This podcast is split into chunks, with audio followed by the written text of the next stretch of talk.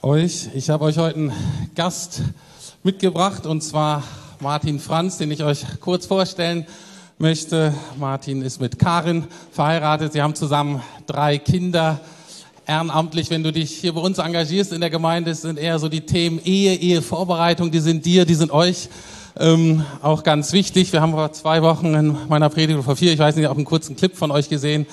Ähm, aber das machst du nur so, sag mal, ehrenamtlich nebenbei. Ähm, hauptberuflich machst du eigentlich was anderes. Martin, sag doch mal, womit verbringst du einen Großteil deiner Woche? Ja, ich bin Arzt. Ich bin Anästhesist für Anäst Arzt für Anästhesie und Intensivmedizin und ähm, leite im Klinikum Kaulsdorf, das ist ganz am Ostrand unserer Stadt, ein Kiezkrankenhaus, würde ich mal sagen, ähm, die entsprechende Abteilung. Okay.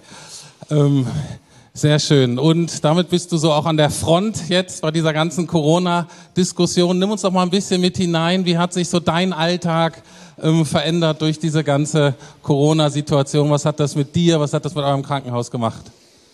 Also jetzt äh, der, das Oberthema ist, ist es gar nicht so viel mehr Arbeit geworden insgesamt, aber immer diese Phasen am Anfang einer Welle. Also das heißt genau vor einem Jahr, im Mitte März und dann jetzt so Oktober, November, als nochmal losging, ähm, da war es doch sehr dicht, weil viele Entscheidungen zu treffen waren. Es musste viel umorganisiert werden. Gewohnte Abläufe wurden über einen Haufen äh, geworfen. Dinge, die wir heute entschieden haben, waren übermorgen schon wieder alt und mussten geändert werden. Das ist sehr anstrengend, das zu moderieren und ähm, was man da auch merkt in so einer Situation ist, auf wen kann ich mich verlassen und äh, wen kann ich auf Deutsch in der Pfeife rauchen sozusagen. Ähm, und das ist, ähm, das ist spannend und das war auch anstrengend, äh, jeweils zu Beginn. Also da habe ich auch, war ich dann lange in der Klinik, bin abends echt erschöpft nach Hause gekommen. Und danach, äh, wo die Welle eigentlich mitten am Laufen war, war es dann eigentlich eher normal, beziehungsweise bei uns jetzt speziell äh, sogar fast ein bisschen weniger, weil wir in unserem Unternehmen Vivantes die Kliniken so ein bisschen aufgeteilt hatten. Wir waren also auf der Intensivstation für die Nicht-Corona-Patienten zuständig. Andere Häuser dafür haben dann nur Corona gemacht oder andere Stationen und so hat man sich das aufgeteilt, auch im hygienischen Sinne, ne, das zu trennen. Okay. Ähm, ich stelle mir so ein Krankenhaus immer sehr hektisch, wuselig äh, vor in der Regel. Du bist auch jemand, der wahrscheinlich zwölf, 14 Stunden Tage äh, kennt. Äh, das ist sehr hektisch. Geht es dir manchmal auch so, dass du in dem Alltag, in dem Reagieren Gott eigentlich vergisst? Absolut. Also es ist mir peinlich, das hier so sagen zu müssen, aber genau das ist es. Ähm, ich erlebe Gott in der, im klinischen Alltag ganz selten, also ich weiß, er ist da. Es ist alles in Ordnung mit uns beiden sozusagen, das, das stimmt schon, aber ich bin sozusagen nicht jetzt online die ganze Zeit mit ihm, wenn ich so sagen darf. Ähm, ich habe einen recht weiten Anfahrtsweg äh, zur Arbeit und das ist für mich gerade auf dem Hinweg. Ich fahre dann Bahn und ähm, erstmal mit dem Fahrrad, dann mit der Bahn, dann laufe ich noch ein bisschen. Das sind so Phasen, wo ich Gott ganz gut begegnen kann, wo ich dann ein bisschen bete, viel danke auch und ähm, ja, das, das sind eigentlich die Momente, wo ich mich ihm nachfühle. Und ansonsten ist klar, er ist da und es läuft, aber ich das ist jetzt nicht so genau, dass ich nur die ganze Zeit im Gebet daher schwebe. Ja. Okay, ähm, selbst wenn du nicht schwebst, ähm, vielleicht nimm uns doch mal rein, was, was hilft dir dann auch in manchen Situationen vielleicht denn doch an Gott zu denken oder ganz bewusst klar zu machen, okay, jetzt ist Gott ähm, wirklich da und ähm, vielleicht auch, was das denn verändern kann in der Situation für dich oder vielleicht auch für deine äh, Menschen, die so um dich rum sind? Für mich spielt Dankbarkeit eine sehr große Rolle, weil ich in, bei Schicksalen, die ich an Patienten sehe, aber auch an Kolleginnen und Kollegen teilweise, wie es denen im Privatleben geht oder eben bei den Patientinnen und Patienten, wie es ihnen jetzt gesundheitlich geht und was für entsetzliche Schicksale sind da, ähm, das lehrt Demut und, und Dankbarkeit, wo ich dann sage, mein Gott, mir geht's so gut. Ähm, lass mich irgendwie was davon abgeben, lass mich teilhaben oder lass die anderen daran teilhaben. Und auch, ähm, du hast es am Anfang so schön gesagt, ich bin so glücklich verheiratet mit Karen, wir sind so dankbar für unsere Kinder. Auch das ist überhaupt keine Selbstverständlichkeit. Und ähm, ich bin einfach wahnsinnig dankbar und da erlebe ich Gott und denke nur, Mann, du bist so groß, ist, ähm, ich habe das nicht verdient und also das ist so mein Thema, ja. Und hast du auch vielleicht ein konkretes Beispiel, wo du sagen würdest, ah, da ähm, War das so klar, habe ich das erfahren? Vielleicht äh, Gott oder diese Dankbarkeit oder das, was du denn ausgestrahlt hast und das ist dann auch sozusagen bei den Leuten konkret gelandet. Hast, hast du da ein konkretes Beispiel? Also es gibt manchmal, manchmal so ein, das ist ganz selten, das ist jetzt, äh, klingt so heroisch, aber dann kommt mal so ein Feedback von Patienten, äh, ähm, oh Mensch, endlich mal einer, der so mit mir umgeht oder der mir mal ehrlich sagt oder der so, also wo, wo man merkt, ja, da war jetzt irgendwas Besonderes für diesen Menschen, ähm, was für mich jetzt so äh, ja normal oder denke ja, so, so sollte es doch laufen oder wie. Das ist so, wo ich denke, ach Mensch, Gott, ja, schön, vielleicht war das jetzt von dir so gedacht. Sehr schön. Ich kann mir das gut vorstellen. Du bist ein sehr zugewandter äh, Mann. Wenn ich einen Chef haben wollen würde, äh, dann wärst mit Sicherheit äh, du ziemlich weit äh, oben. Äh, und natürlich haben wir beide noch den Oberchef, das ist Jesus. Äh, und wir gucken uns jetzt mal in der Predigt an, was das so bedeutet. Martin, vielen, vielen Dank. Danke Gottes auch. Segen dir weiter.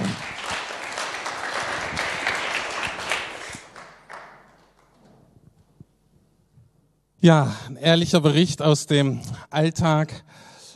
Ähm, was wollen wir mit dieser Predigtreihe? Ich möchte es kurz zusammenfassen. Ähm, die Hauptaussage ist folgende. Wenn wir in der Gegenwart Gottes leben, immer und überall, dann werden wir damit auch unser Umfeld beschenken.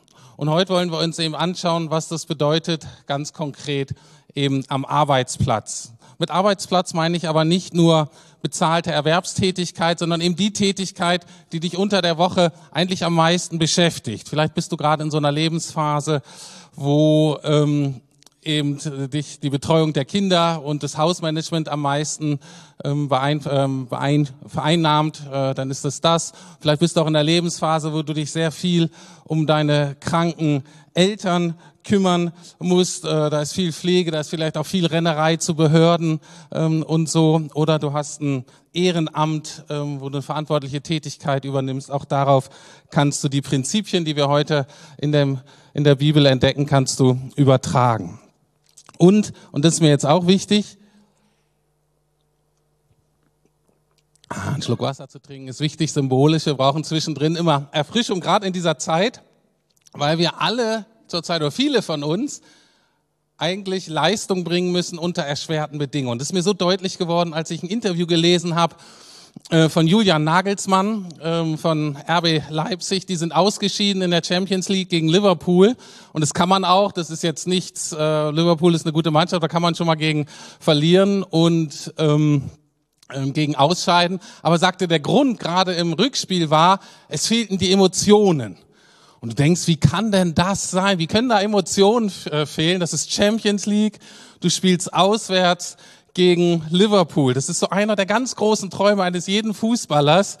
Ähm, einmal, wenigstens einmal, da an der Anfield Road zu spielen, die legendäre, legendären Fangesänge zu hören, die Atmosphäre, das ist so, wenn du da reingehst, dann bist du als Spieler so aufgepumpt, da braucht der Trainer überhaupt nichts mehr tun. Da musst du dich vielleicht runterholen und so. Aber das ist die Motivation. Das Problem ist nur Corona und das Spiel hat eben nicht in Liverpool stattgefunden, weil da dürfen zurzeit keine internationale Spiele stattfinden in England, sondern das Spiel fand statt in Budapest von einem leeren Stadion.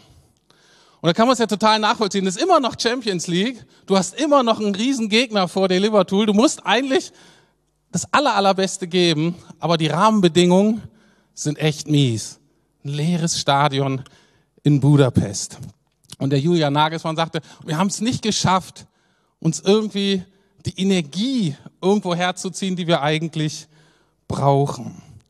Und ich glaube, so geht's vielen von uns mittlerweile, gerade auch in der langen Strecke, dass wir merken, wir sind ein bisschen schlapp, wir sind lethargisch, wir, wir können uns gar nicht mehr so aufraffen. Wir haben eigentlich nicht die Energie, die Leidenschaft, die es braucht, um eben unseren Mann oder unsere Frau dazustehen, wo Gott uns hinstellt.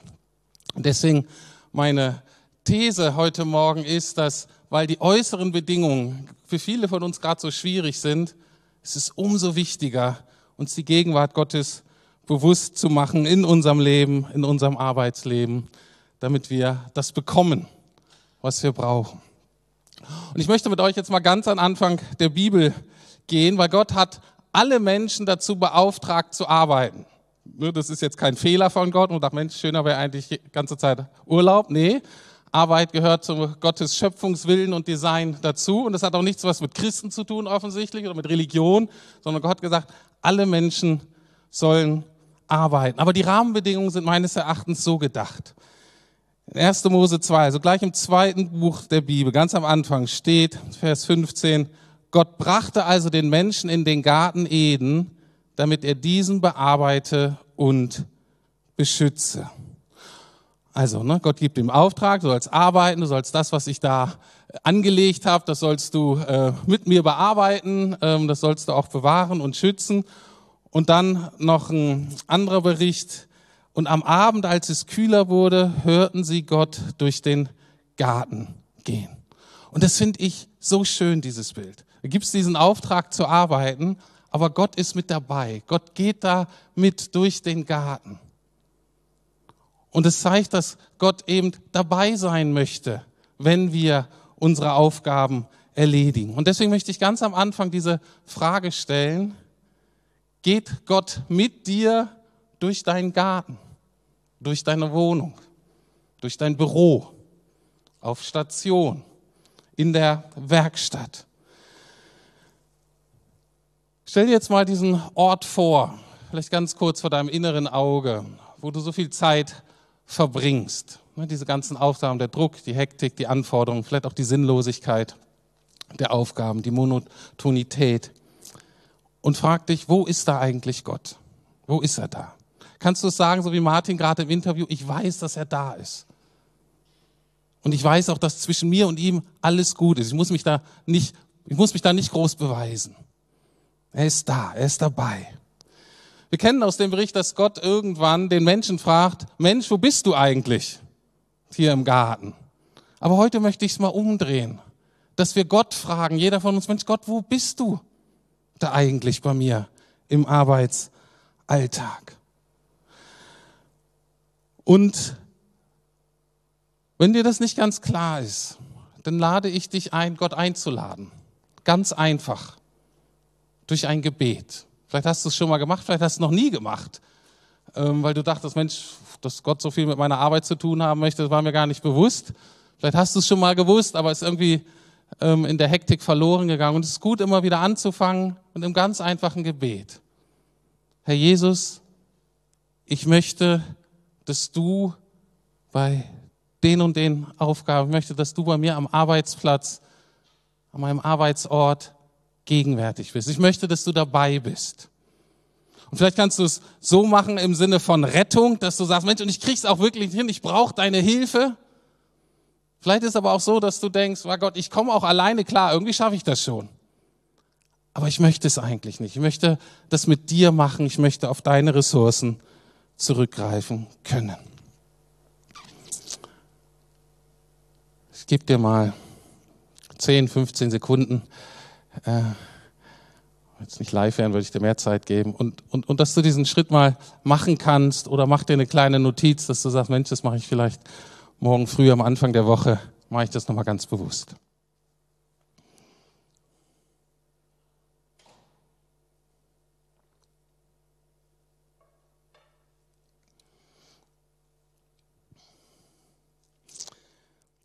Gut, wenn wir Gott einladen, dann muss uns allerdings auch klar sein, dass dann Jesus wirklich auch der letzte, ich sag mal, Referenz- oder Bezugspunkt für unser Arbeitsleben ist. Und diese Haltung wird sehr schön im Kolosserbrief ausgedrückt, Kolosser 3, 23. Bei allem, was ihr tut, arbeitet von Herzen, als würdet ihr dem Herrn dienen und nicht den Menschen. Das fasst das schon ganz wunderbar zusammen. Bei allem, was ihr tut, arbeitet von Herzen, als würdet ihr dem Herrn dienen und nicht den Menschen. Ich möchte jetzt gleich, auch bevor wir ein paar mehr Verse aus dem Neuen Testament lesen, möchte ich euch kurz äh, mit hineinnehmen in die Welt äh, damals, in die Arbeitswelt. Paulus spricht gleich viel von Sklaven und Herren. Es hat damit zu tun, dass im Römischen Reich im ersten Jahrhundert ein ganz normales Arbeitsverhältnis das war, dass da freie römische Bürger waren, die eben oft ein oder mehrere Sklaven oder Sklavinnen angestellt haben, um da die Arbeiten zu verrichten. Das hört sich jetzt ganz schrecklich an, weil bei Sklaverei denken wir so an die ähm, Sklaverei Schwarzafrikaner in den USA. Aber so können, sollen wir uns das nicht vorstellen. Das ist eher so wie vielleicht unsere Knechte und Mägde in Europa, ähm, die dann praktisch mitgelebt haben auf dem Hof, Teil der Großfamilie äh, der Sippe wurden. So können wir uns das vorstellen. Und obwohl die Rahmenbedingungen ein bisschen anders waren, die Prinzipien, die Paulus hier nennt, die können wir ganz wunderbar auf unser Arbeitsalltag eigentlich übertragen. Und zwar durchaus im Sinne von jetzt Chef, Vorgesetzte, Eigentümer vielleicht und auf der anderen Seite eben Angestellte, ähm, Mitarbeiter, Arbeitnehmer. Gut, so viel nochmal äh, kurz zur Ein, ähm, Einbettung kulturell. Schauen wir uns nochmal die Verse an, die das so ausdrücken, was ich gerade gesagt habe. In Epheser 6 steht, betrachtet euch vielmehr als Sklaven des Christus, die Gottes Willen von Herzen gern tun. Genau, natürlich auch am Arbeitsplatz gilt Gottes Wille. In der Überzeugung, Vers 7b, dass ihr es für den Herrn und nicht für Menschen tut. Und wenn das unsere Grundhaltung ist, bei allem, was wir tun, dann verändert sich alles. Sowohl für den Arbeitnehmer, aber auch wenn du Chef bist oder Chefin, dann weißt du, du hast einen Oberchef. Selbst wenn dir der Laden gehört, ist es eigentlich so, dass du letztlich nur Verwalter dessen bist, was Gott dir anvertraut hat. Jetzt ist die Frage, was macht dieser Gedanke mit dir, wenn du denkst, oh, ähm, äh, jetzt habe ich quasi noch einen zweiten Chef, jetzt ist Jesus auch noch mit dabei oder noch einen anderen zusätzlichen Bezugspunkt. Und das ist ganz interessant, das hängt sehr von deinem Gottesbild ab. Und ich möchte jetzt mal so drei Versionen ähm, von Gottesbildern kurz nennen, gibt natürlich wesentlich mehr und die sind nicht alle vollkommen falsch, aber sind in der Form auf alle Fälle einseitig und biblisch so nicht richtig. Du kannst zum Beispiel die Vorstellung von Gott haben, dass er denkt, boah, Gott ist heilig äh, und Gott selber ist perfekt, er macht alles richtig und er möchte auch, dass ich alles richtig mache. Und natürlich sieht er auch alles und das bedeutet auch, dass der jeden Fehler von mir sieht und nur darauf wartet, mir das aufzuzeigen. Wenn das dein Gott ist, der mit dir am Arbeitsplatz ist, ja, dann wird dich das nicht entlasten. So ein Gott, der wird dir eher noch mehr Stress machen. Und bei so einem Gott freust du dich, wenn er mal Urlaub hat oder mit anderen Dingen beschäftigt ist. Aber es gibt mittlerweile auch ein ganz, ganz andere Extrem, dass Leute sagen, Mensch, Jesus, das ist so mein, das ist mein Buddy, das ist mein Kumpel. Jesus ist derjenige, mit dem ich am besten chillen kann. Am besten noch mit ruhiger, so Lobpreismusik, richtig cool. Und ich weiß, dass er mich lieb hat und er möchte, dass es mir gut geht. Und er will auf keinen Fall, dass ich mich stresse. Der will auf keinen Fall, dass ich unter Druck komme. Und wenn ich mal was falsch mache, dann muss er mir sowieso vergeben, ob ich mich hier nun so anstrenge auf dem Job oder nicht, ist eigentlich relativ egal. Hauptsache, ich fühle mich wohl. Auch das Gottesbild hat Auswirkungen auf deine Performance. Oder es gibt natürlich auch die Obergeistlichen ähm, unter uns, die sagen, Mensch, weltliche Arbeit, das interessiert Gott sowieso nicht. Bei, bei, bei, beim Christsein geht es um Jesus, geht davon von Jesus zu erzählen, dass man für die Leute betet, dass die sich bekehren. Äh, das ist entscheidend und was ich jetzt mit meinen Aufgaben da tue, ist eigentlich gar nicht so wichtig. Auch das wird Auswirkungen haben. Und jetzt so die Frage, was löst das in dir aus, wenn du sagst, Mensch, Jesus ist mit dabei in meinem Arbeitsalltag, bei meinen Aufgaben? Und guck mal, ob das wirklich zu dem Bild Gottes aus der Bibel passt. Wir wollen uns jetzt angucken, was Paulus darunter versteht, wenn wir alles für Jesus und mit ihm tun. Und wir fangen an mit den Arbeitnehmern. Äh, und dann kommen wir noch zu, zu den Unternehmern und zu den Chefs und Vorgesetzten und so weiter. Also, diese Haltung, die ich vorher beschrieben hat, die Paulus vorher beschrieben hat, drückt sich in folgenden Prinzipien aus und die können wir, glaube ich, sehr gut übertragen, selbst wenn unsere konkreten Aufgaben sehr unterschiedlich sind. Also, wir arbeiten Erstens, Epheser 6, 5a, mit aller Ehrerbietung und Gewissenhaftigkeit steht da. Mit aller Ehrerbietung und Gewissenhaftigkeit. Ja, wir respektieren gewisse Strukturen, gewisse Hierarchien, gewisse Autoritäten. Ähm, und äh, wir entscheiden uns mit Gottes Hilfe unsere Aufgaben so gut zu erledigen, wie es irgendwie geht. Zweiten, wir tun es nicht, um gesehen zu werden. Und wir tun es nicht, um uns bei euch, das heißt bei den Chefs, bei den Vorgesetzten, bei wem auch immer, einzuschmeicheln. Das kennen wir ja, lernt man schon in der Schule, ne? dass man eigentlich hofft, man kann eine ruhige Kugel heute schieben und man ist eigentlich nur busy, man tut nur was, wenn dann eben sozusagen die externe Kontrolle kommt. Und von der Bibel her sagt, nee, ist nicht die richtige Haltung. Jemand hat mal gesagt, Charakter ist das, wer du bist, oder ist der, wer du bist, wenn du alleine bist. Dein Charakter zeigt sich daran, dass wer du bist, wenn eben keiner guckt. Wenn es keine äußere Kontrolle gibt. Das zeigt, und dann nehme ich ein anderes Wort, das zeigt deine Integrität. Und das ist ein sehr hoher biblischer Wert und aus meiner Sicht auch ein sehr hoher Wert dafür, wie wir in der Arbeitswelt unterwegs sind. Und das Dritte ist, erfüllt eure Aufgaben bereitwillig und mit Freude. Das ist so ein Vers, wo manche denken, oh, Mensch, Mist, äh, das ist auch nicht so nett. Äh, bereitwillig geht ja vielleicht noch. Ne? Aber auch noch mit Freude. Und das ist so ein Vers, wo wir sagen, Mensch, Jesus, ne, der Paulus konnte das schnell mal schreiben, aber wenn du wüsstest, wie mein Alltag aussieht, jetzt auch noch mit Freude. Schönen Dank. Ähm, ich hoffe, ihr wisst, dass ich meine Aufgaben ähm, hier eigentlich total gerne ähm, erfülle. Mir macht der Job und meine Stelle hier wirklich Spaß. Aber ich hatte die letzten Wochen auch ein paar Aufgaben, die mir echt überhaupt keinen Spaß gemacht haben. Und da war die erste Meile schon wirklich unangenehm und dann noch die zweite fröhlich zu gehen, da habe ich mich überhaupt nicht nachgefühlt. Und dann hatte ich ein Gespräch mit einem ähm, Kollegen, der, ähm, wir mussten was besprechen und der sagte am Ende des Gespräches, na, du weißt, er soll es alles mit Freuden machen. Und natürlich hat er das so ein bisschen zynisch, spaßig gemeint und ich habe den Witz auch verstanden, aber es hat mich eigentlich kurz geärgert. Da habe ich gesagt, so was Blödes. Äh, jetzt auch noch fröhlich sein.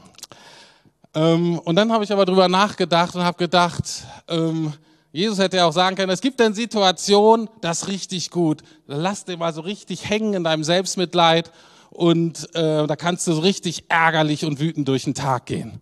Und da habe ich so gesagt, nee, ist eigentlich gut, dass er es nicht gesagt hat. Eigentlich habe ich gedacht, wenn ich die Aufgaben schon tun muss, und habe mich ja keiner zu gezwungen letztlich, wenn ich die schon tun muss, dann ist es doch besser, wenn ich die mit Freude tue als mit Selbstmitleid oder Frust und Ärger. Und das ist aber die Entscheidung, was mache ich denn, wenn ich die aber gerade nicht habe? Und da macht einen riesen Unterschied, wenn ich weiß, dass Jesus eigentlich da ist und dass die Freude bei ihm ist, selbst wenn sie nicht bei mir ist. Und ich habe dann einfach gebetet und habe gesagt, Herr, mir macht das hier gerade echt keinen Spaß. Aber wenn du sagst, dass das mit Freude möglich ist, dann möchte ich dich bitten, dass du mir auch Freude dafür schenkst. Und es funktioniert. Ist jetzt nicht so, dass ich den besten Arbeitstag meines Lebens hatte. Aber es hat definitiv etwas geändert sich in meiner Haltung und dann auch in meiner Performance. Und wenn wir uns so verhalten, wenn wir diese drei Prinzipien zum Beispiel berücksichtigen, dann bin ich davon überzeugt, dass wir dann ein Geschenk sind für unser Team, für unsere Firma, für unsere Familie, für die Organisation, in der wir unterwegs sind. Und wenn wir so unterwegs sind, ist das auch eine richtig gute Grundlage, um dann dem Umfeld von Jesus zu erzählen und sich zum Glauben an Jesus zu bekennen. Wozu wir natürlich auch berufen sind, egal wo wir sind. So, jetzt gucken wir uns mal die Chefs und die Arbeitgeber an. Für die hat Paulus auch was. In Epheser 6, Vers 9. Und ihr Herren behandelt eure Sklaven im gleichen Sinn. Lasst das drohen. Denkt daran, dass ihr im Himmel einen gemeinsamen Herrn habt, vor dem alle Menschen gleich sind. Und das ist so eine wichtige Erinnerung. Immer, aber auch in der Arbeitswelt, dass vor Gott sind alle Menschen gleich.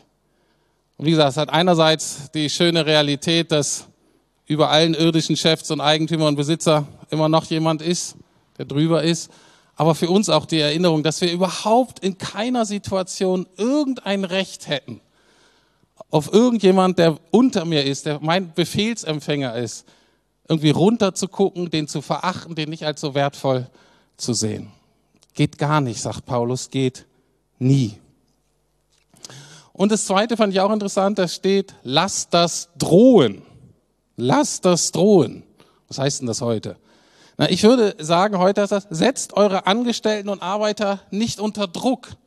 Missbraucht eure Macht nicht. Lasst diese Einschüchterung-Techniken, vielleicht über Angst, vielleicht auch über Wut und Ärger, und dass einmal so der Kragen platzt und man dann einen Mitarbeiter mal so richtig schön zur Schnecke macht. Nein, nicht drohen, nicht drohen mit Gehaltskürzung, mit was weiß ich. Natürlich muss man Auswertungsgespräche machen, aber das ist die Frage, wie man das macht.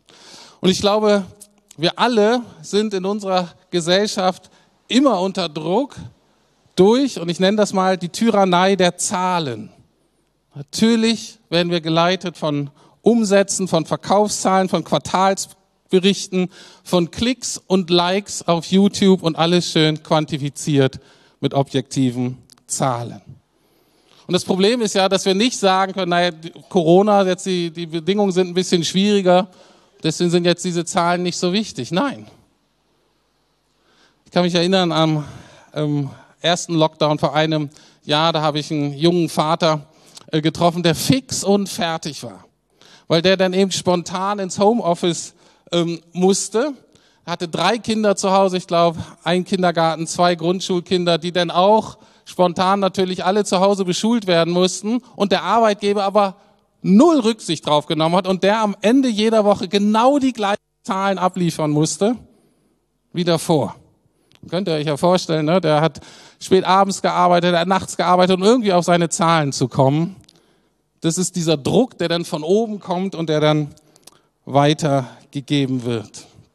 Aber selbst in unserem Beruf, für uns als Pastoren ist das herausfordernd. Jetzt hier vor der Kamera. Ich muss immer noch gut predigen. Ich muss immer noch irgendwie versuchen, Leute zu erreichen. Und die Bedingungen sind schwieriger. Der Saal ist nicht voll, ist nicht so eine richtige Atmosphäre, ist nicht so diese Stimmung. Es fühlt sich manchmal an wie Auswärtsspiel in Budapest vom Lernstadion. Aber die Leistung muss ich dennoch bringen. Immer noch die Klicks sind immer noch da. Wir sind noch mehr auf dem Präsentierteller hier. Jeder Versprecher, jede falsche Handbewegung wird aufgezeichnet. Die wird, ähm, ja, die ist einfach ähm, dann da. Die ist auch noch Wochen vielleicht da. Das gilt allen so. Alle, die auf der Bühne sind, auch den Musikern. Das ist eigentlich mehr Druck, das ist noch mehr Fokus. Aber die Rahmenbedingungen sind schwieriger. Und deswegen die Frage, wie schaffen wir das, diesen Druck gerade als Vorgesetzte eben nicht weiterzugeben? Wie schaffen wir es, uns von der Jahreslotung leiten zu lassen? Seid barmherzig, weil Gott barmherzig ist. Und ich glaube, Barmherzigkeit ist immer nötig fürs zwischenmenschliche Zusammensein, umso mehr zur Zeit. Also, bei vielen von uns ist Druck auf den Kessel. Wie schaffen wir es, diesen Druck nicht weiterzugeben? Und ich glaube, da ist gerade das wichtig, dass wir wissen, Gott ist gegenwärtig. Gerade für uns, die wir vielleicht viel verantworten, die nicht nur für ihre eigene Performance, sondern für die Performance der ganzen Abteilung, des ganzen Bereiches, vielleicht der ganzen Firma zuständig sind. Und da ist es so wichtig, uns bewusst zu machen, okay, Gott sieht das ja. Und Gott weiß ja, was da los ist. Und das Gott ist gegenwärtig und er freut sich, wenn wir uns an ihn wenden. Und er fragt, hey, hör mal zu, kann ich dir helfen? Wo brauchst du gerade Unterstützung?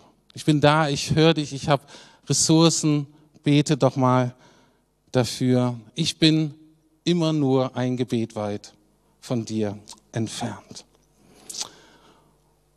Und das kann uns helfen, diesen Druck rauszunehmen, bei allen Entscheidungen, die wir natürlich treffen müssen, sie mit Zuversicht, im Vertrauen, ähm, freundlich zu treffen, weil da jemand ist, der uns hilft der uns trägt, dem wir uns anvertrauen können. Und ich bin davon überzeugt, wenn wir, wenn ihr das tut, dann, dann seid ihr ein Geschenk, ein Präsent für eure Mitarbeiter, für eure Arbeitnehmer und Kollegen. Das so die Prinzipien, die wir hier im Neuen Testament finden, sowohl für Arbeitnehmer als auch für Arbeitgeber. Aber damit nicht ähm, genug. Ähm, es ist nicht nur, dass Gott präsent ist und gegenwärtig uns helfen möchte, sondern er möchte uns auch ein Präsent machen, er möchte uns auch zusätzlich noch beschenken. Und zwar sowohl in diesem als auch im nächsten Leben. Und das, ähm, damit schließen jeweils diese Passagen über die Arbeit. Ich lese erstmal Epheser 6, Vers 8, da schreibt Paulus, ihr wisst doch, dass jeder, der das Gute tut, dies vom Herrn empfangen wird. Sowohl Sklaven als auch Freie. Und das ist die Frage, was ist denn dies, was man da empfängt? Na, das bedeutet wohl, wir kriegen genau das Gute wieder, was wir gegeben haben. Das heißt, hier wird das Saat- und Ernteprinzip auf der natürlichen, auf der Schöpfungsebene angesprochen. Und Paulus erinnerte uns daran, wenn du deinen Job so, so angehst und da investierst, und zwar Ehrlichkeit, Freundlichkeit, Aufrichtigkeit, Leidenschaft, dann wirst du genau das auch wiederkriegen von deinem Umfeld.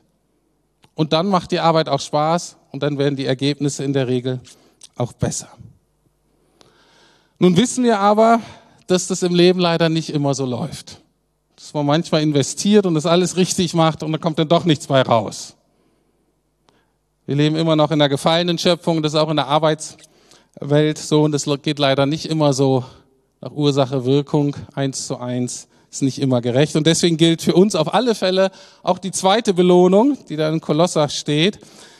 Ihr könnt sicher sein, Kolosser 3, 24, ihr könnt sicher sein, dass ihr von ihm einen Lohn bekommt, das Erbe, das er im Himmel für euch bereit hält.